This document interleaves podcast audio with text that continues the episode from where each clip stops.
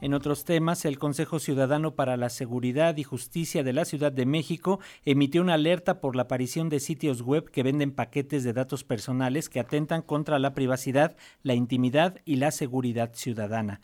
Los reportes indican que los sitios web dicen contar con datos como CURP, RFC, registros de vehículos, inmuebles, juicios, antecedentes penales o listas negras del SAT.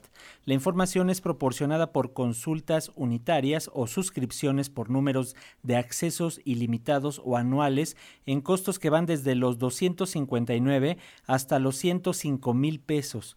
Para hablar sobre estas alertas en el marco del Día Internacional de la Protección de Datos Personales que se conmemora mañana, está con nosotros vía telefónica y le agradecemos a Salvador Guerrero Chiprés. Él es el presidente del Consejo Ciudadano para la Seguridad y Justicia de la Ciudad de México. ¿Cómo estás, doctor? Bienvenido, muy buen día. Gracias por tomarnos la llamada. Buen día, Francisco. Todo lo que has dicho es eh, pertinente y es preciso. En el Consejo Ciudadano para la Seguridad y Justicia de la capital nacional hemos recibido reportes de sitios web que efectivamente, como lo dijiste, venden paquetes de datos personales. Y lo fundamental que queremos comunicar a tu audiencia y, por supuesto, a todo tu equipo contra la privacidad, la intimidad y la seguridad de la ciudadanía, haciendo más vulnerable a las personas. Así que esto es algo que hay que reportar, que hay que denunciar, que hay que estar alerta respecto de este proceso que tiene que ver con a uno muy amplio que estamos en el Consejo Ciudadano planteando, ciberseguridad, ciberseguridad digital, ciberseguridad personal. En todo sentido tenemos que ser conscientes de esto que está pasando y que gracias a la confianza de la ciudadanía conocemos ahora y compartimos contigo. Doctor, ¿esta es la primera vez que se emite una alerta por la venta de datos personales en Internet o ya se trata de un asunto recurrente? Esta es la primera vez al menos que el Consejo Ciudadano lo hace y te comento algunas de estas empresas. Auxiliarjurídico.com dice que es el mayor grupo empresarial dedicado a proveer información útil. ¿De dónde carajos deciden ellos cuál es información útil de otras personas? Dateas.com busca cualquier, dice su eslogan, busca cualquier persona y en México y en el mundo, por nombre y apellido. ¿Por qué razón buscan ellos de, parte de quién? Buolegal.com busca antecedentes en listas negras, dicen ellos, del SAT, RFC, CURB, cédulas profesionales, homonimias, ¿de parte de quién? ¿Quién les dio el derecho a hacerlo? Hay que recordar que el artículo 16 constitucional, en su segundo párrafo, establece que toda persona tiene derecho a la protección de sus datos personales, al acceso, rectificación y cancelación de los mismos y a manifestar su oposición. Se conocen como derechos arco, Francisco seguramente los has oído mencionar y todo el mundo. Es algo que en la Ciudad de México existe desde el 2006 y a nivel federal posteriormente. Lo central es que hay una vulnerabilidad respecto de la cual hay que protegernos. Sí, sin duda. Bueno, ¿qué hacemos en estos casos, doctor? ¿Cómo denunciamos? ¿A quién acudimos para evitar ser extorsionados o defraudados? Bueno, en principio tenemos un número de atención y de emergencia y tenemos una coordinación local y federal es el 55 55 33 55 33 también tenemos un WhatsApp y también estamos en diversas redes sociales. Y las recomendaciones a propósito de, de, tu pregunta Francisco pues hay que revisar los avisos de privacidad de todo aquello donde nos metemos.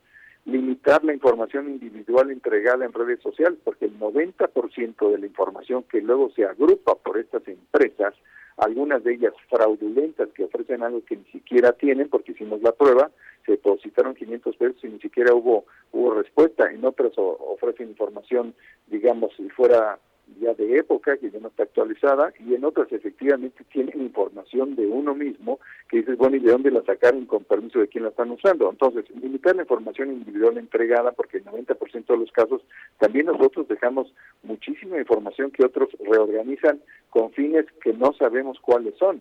Hay que evitar el almacenamiento de datos personales en los dispositivos y cerrar las sesiones de email o redes al abandonar, al abandonar cualquier en navegación. Entonces, sobre todo hay que estar conscientes de que es una responsabilidad ciudadana, empresarial y de las autoridades vigilar nuestro derecho a la privacidad, este bien jurídico tan importante que tiene que cobrar más importancia de la que se le ha concedido. Sí, así es, doctor, porque muchas veces entramos en diversos equipos de cómputo, abrimos nuestros correos, abrimos ahora ya las redes sociales, el WhatsApp, el, incluso ahora Telegram también ya se está dando esta cuestión de usufructuar identidades y pedir dinero, decir que soy esta persona y pedir el dinero. Muchas caen, muchos caen. ¿Y qué otras eh, medidas de seguridad nos recomiendas para tomar en cuenta? También, por ejemplo, la doble verificación. También, por ejemplo, checar eh, nuestro propio nombre constantemente, porque de pronto puede haber alguien que está construyendo eh, reputación negativa sobre las personas o que está eh, utilizando datos u ofreciendo datos sobre tu nombre, sobre tu persona. Entonces hay que checar qué es cómo se está utilizando nuestro nombre completo, con variaciones ligeras, con acentos, sin acentos, etcétera, y ver quién está ofreciendo información sobre nosotros. Estas tres empresas que acabo de mencionar así proceden los reportes ciudadanos que recibimos son de personas que se buscaron a sí mismas y dijeron, bueno, ¿y por qué esta persona tiene mis datos y los está ofreciendo?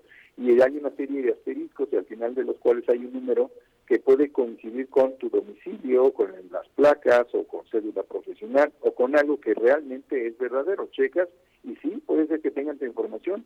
También, insisto, se envió dinero y hubo, como es por PayPal, pues una respuesta de que de hecho no hubo respuesta y con PayPal lo que tenemos es que te ofrecen que pues eh, no necesitas dar los datos de tu tarjeta, pero eso quiere decir que tampoco puedes identificar dónde se deposita el dinero. Entonces hay ventajas y desventajas en el mundo digital. Como empresarios, como ciudadanos, nosotros apoyamos la confianza en el mundo de Internet, pero también la cautela, el cuidado y la prevención. En última instancia, hay que recordar que pues los ciudadanos deben conocer en todo momento quién dispone de sus datos, para qué son utilizados y que, pues, como lo dice la ley, ¿verdad? En caso de estar de desacuerdo, demandar la anulación. Tú demandas la anulación de los datos de una empresa que ni siquiera te responde después de que le depositaste dinero para que te diera información sobre ti mismo y ya no te responde. ¿Qué hacemos respecto de eso? Entonces hay necesidad de reportar y de incrementar la conciencia ciudadana, empresarial, institucional acerca de la relevancia de los datos personales. Muy bien, doctor. Vamos a repetir el número 55 55 33 55 33 y bueno, en las redes sociales del Consejo Ciudadano para la Seguridad y la Justicia aquí en la Ciudad de México. Por ejemplo, en Twitter están como arroba el Consejo MX, pero en cualquier buscador si ustedes ponen el, el nombre completo del Consejo Ciudadano para la Seguridad y Justicia y los van a encontrar. Como siempre, doctor Salvador Guerrero Chiprés, presidente de este consejo, te agradecemos esto, esta información tan importante que luego parece que va de largo, pero cuando caemos es muy fuerte. Es correcto. Muchísimas gracias y buen día para todos. Un abrazo, doctor. Gracias.